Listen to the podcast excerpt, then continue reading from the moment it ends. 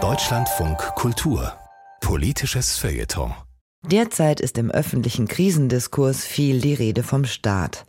Ständig sollen, dürfen oder müssen der Staat oder wir als Staat irgendetwas tun oder lassen. Nicht gut, findet der Journalist und Demokratieaktivist Timo Rieck. Denn der Staat wird so zum nebulösen Begriff, der die Zuständigkeiten in unserer Demokratie verschleiert. In einer Videoansprache sagte Wirtschaftsminister Robert Habeck kürzlich zu den notwendigen Haushaltseinsparungen, die sich aus einem Urteil des Bundesverfassungsgerichts ergaben, Wichtig war mir, eine soziale Balance zu wahren und wichtige Entlastungen abzusichern, zum Beispiel, dass wir als Staat die EEG-Umlage bezahlen und nicht die Bürgerinnen und Bürger. Der Staat zahlt also, die Bürger profitieren. Wie geht das? Wer ist dieser Staat, der hier für den Umbau unserer Ökonomie hin zu erneuerbaren Energien zahlt ohne damit die Bewohner des Landes zu belasten. Und wie macht er das?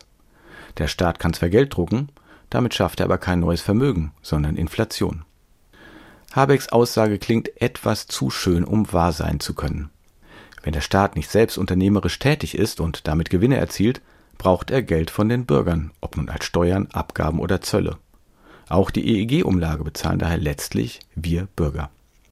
Habeck hätte recht, wenn er auf die Unterscheidung von Staat und Bürgern verzichtet hätte. Wir als Staat bezahlen das. Wir alle mit unterschiedlichen Anteilen. Wer anderes als wir alle sollte auch dieser Staat sein. Als Abstraktum kann der Staat weder lesen noch schreiben noch rechnen. Er kann weder sich noch andere bilden, niemanden medizinisch versorgen, keine Medaillen vergeben, niemanden ins Gefängnis stecken und, ja, auch kein Geld drucken.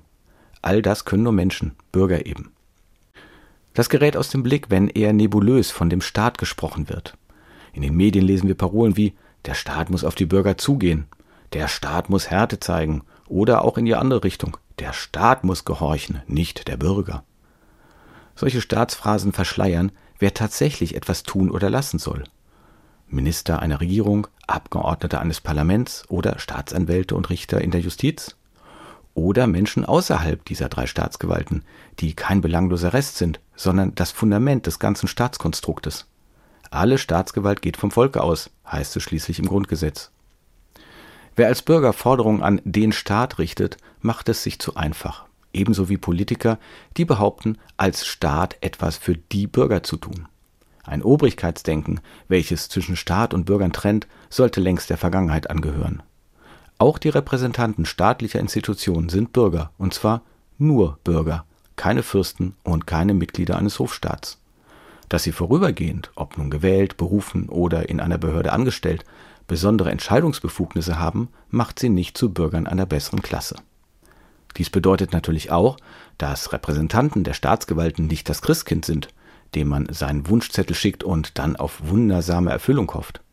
Es ist eine Art der Selbstentmündigung, die eigene, wenn auch kleine Teilverantwortung für diesen Staat zu ignorieren. Die Bauerndemonstrationen der letzten Wochen werden in den Medien überwiegend als Proteste gegen die Regierung dargestellt. Und tatsächlich richten sich viele Forderungen an diese. Dennoch sind sie zunächst einmal ein Beitrag zur öffentlichen Debatte.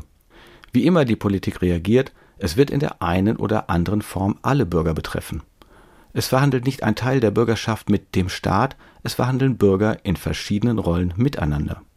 Die Berichterstattung dazu ermöglicht es allen, sich in die Meinungs- und Willensbildung einzubringen. Sprechen Politiker von sich selbst als Staat, besteht die Gefahr, dass sie den größten Teil dieses Staates nicht im Blick haben und sich selbst etwas zu wichtig nehmen. Die Mitarbeitenden in den drei Säulen Gesetzgebung, Verwaltung und Rechtsprechung sind unbestreitbar Teil des Staates und nehmen wichtige Aufgaben wahr sowie aber auch Bauern, Erzieherinnen, Handwerker, Künstler, wie ehrenamtliche Flüchtlingshelfer, Sporttrainer oder Umweltaktivisten. Wir alle gemeinsam sind der Staat. Das war ein Kommentar von Timo Rieck im politischen Feuilleton von Deutschlandfunk Kultur.